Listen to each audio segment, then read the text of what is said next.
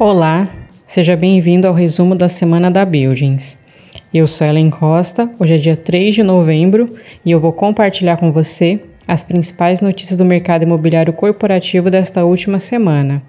Lembrando que elas estão disponíveis no portal da revista Buildings e também nas principais plataformas de streaming. E se você estiver assistindo pelo YouTube, o link para as matérias está na descrição do vídeo. Então vamos para nossa primeira notícia que foi publicada no portal da revista Buildings. Centro de Santiago tem vacância baixa, contudo alguns imóveis estão vagos há mais de três anos. Dados da Builds apontam que a região centro tem um total de 18 imóveis com vacância alta, totalizando 63 mil metros quadrados.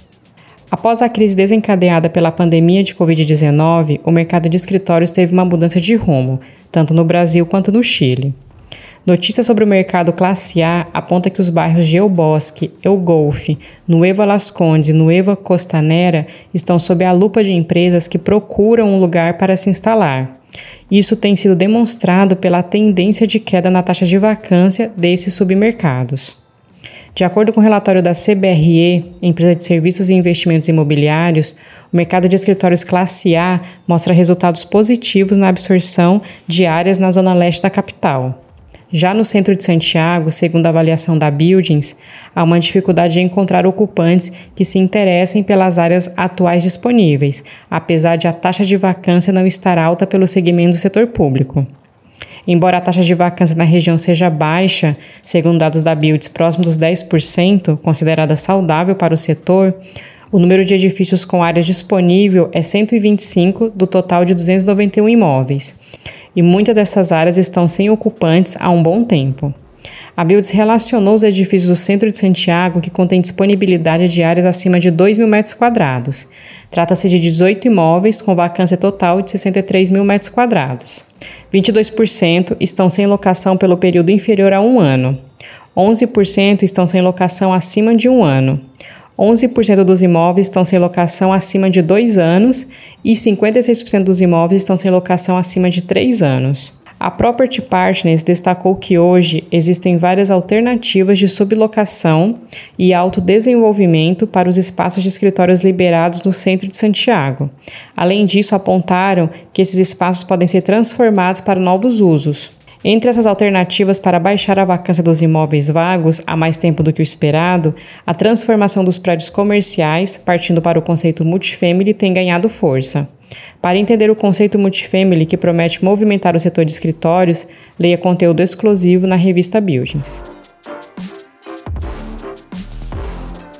Nossa próxima notícia foi publicada no Money Times.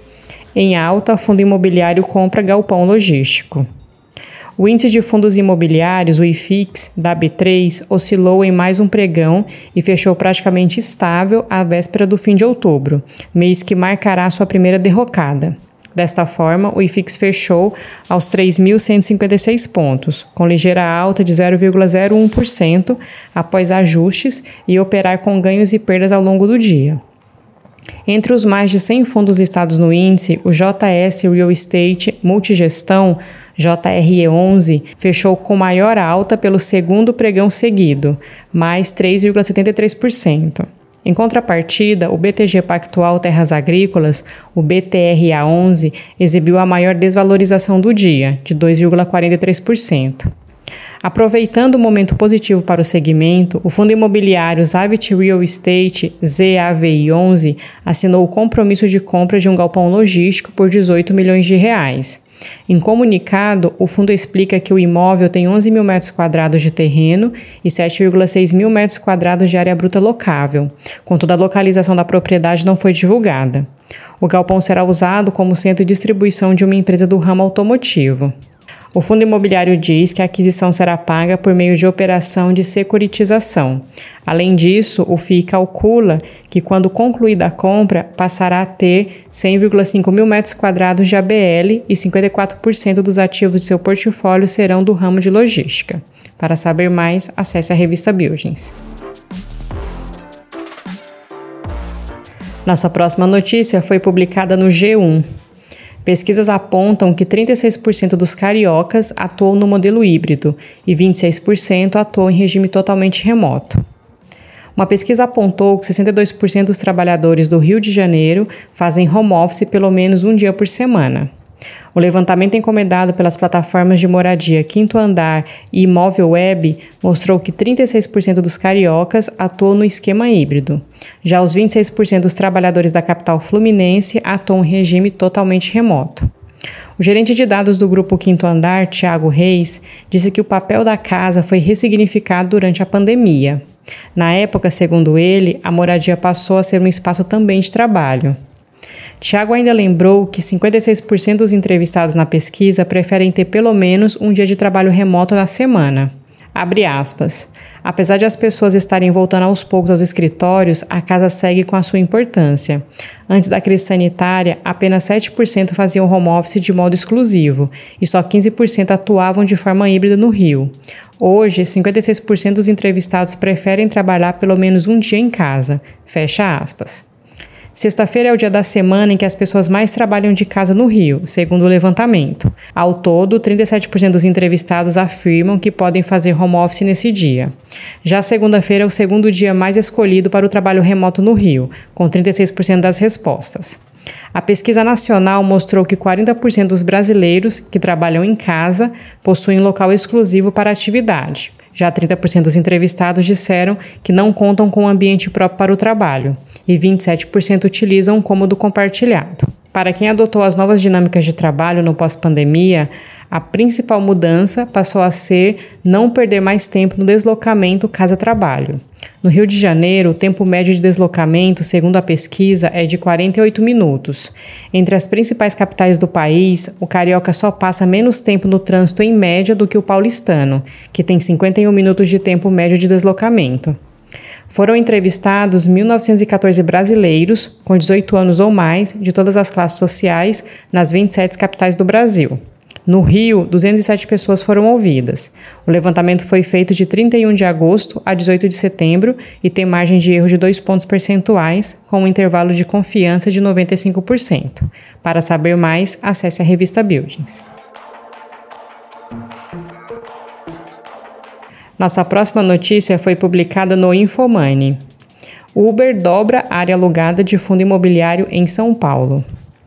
A Uber do Brasil Tecnologia vai ampliar a área alugada do edifício Faria Lima Plaza, localizado em São Paulo, e tem entre os proprietários o fundo de escritório XP Properties, XPPR11. De acordo com o último relatório gerencial do fundo, a empresa já ocupava 1,8 mil metros quadrados do imóvel e respondia por 10% da receita da carteira. Agora, a inquilina formalizou o aluguel de mais 2 mil metros quadrados do 19º pavimento do edifício. O novo vínculo tem prazo de seis anos, aponta a gestão do XPPR11, que conta com 30% de participação do Faria Lima Plaza.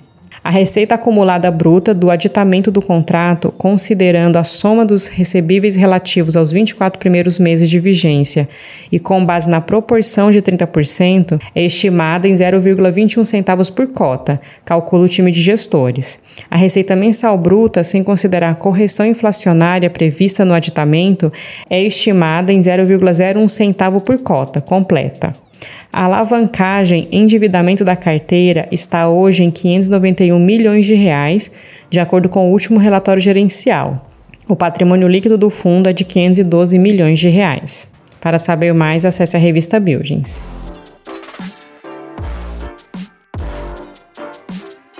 Nossa última notícia foi publicada no Valor Econômico. Requalifica Centro. Prefeitura de São Paulo aposta em retrofits para ocupar imóveis vagos. A Prefeitura de São Paulo vai ajudar empresas do mercado imobiliário a investirem na modernização de prédios na região central da cidade. Segundo o informe, vai liberar um bilhão de reais para companhias que atenderem ao chamamento público e se enquadrarem no edital. Este será lançado nos próximos dias. Com isso, as empresas do mercado imobiliário terão até 25% dos seus gastos com obras pagas pelo município. Trata-se de mais um incentivo para a realização de retrofits, termo bem conhecido pelo setor imobiliário. Retrofit é uma técnica de engenharia que moderniza prédios antigos ou em desuso, comerciais ou residenciais, para que fiquem como novos, sem a necessidade de demolição ou alteração significativa na estrutura. A Prefeitura já tem em curso um programa de incentivos para esse tipo de renovação, o Requalifica Centro. Segundo consta, o programa oferece isenção de impostos nas, nos distritos República e Sé, além da Cracolândia. O decreto que concede o novo estímulo foi assinado na última sexta-feira, dia 27, pelo prefeito Ricardo Nunes, durante a inauguração do edifício Renata Sampaio Ferreira. O prédio que integra o patrimônio urbanístico municipal é o primeiro incluído no Requalifica Centro a ser entregue. Existem 14 projetos semelhantes na prefeitura. Como já trouxemos em conteúdos recentes, por falta de terrenos na cidade de São Paulo para construção, o retrofit de prédios comerciais também se tornou uma opção na cidade. O exemplo mais recente de retrofit em edifício comercial foi protagonizado pela São Carlos e ocorreu na Avenida Paulista, nos cartões postais da cidade. Há pouco menos de um ano, a São Carlos entregou um prédio corporativo na Alameda Santos, ao lado da Avenida Paulista, um retrofit de 12 meses. Investir em retrofit traz diferentes benefícios ao imóvel, especialmente para os centros urbanos das grandes cidades. A prática proporciona modernização tecnológica e, consequentemente, redução de custos. Para os novos inquilinos e empresas ocupantes, oferece satisfação, sendo também uma maneira de modernizar a região e tirar o aspecto de abandono do espaço. Para saber mais, acesse a revista Buildings. E antes de finalizar, te convido para conferir os artigos e outros conteúdos disponíveis no portal da revista Buildings e no nosso canal no YouTube.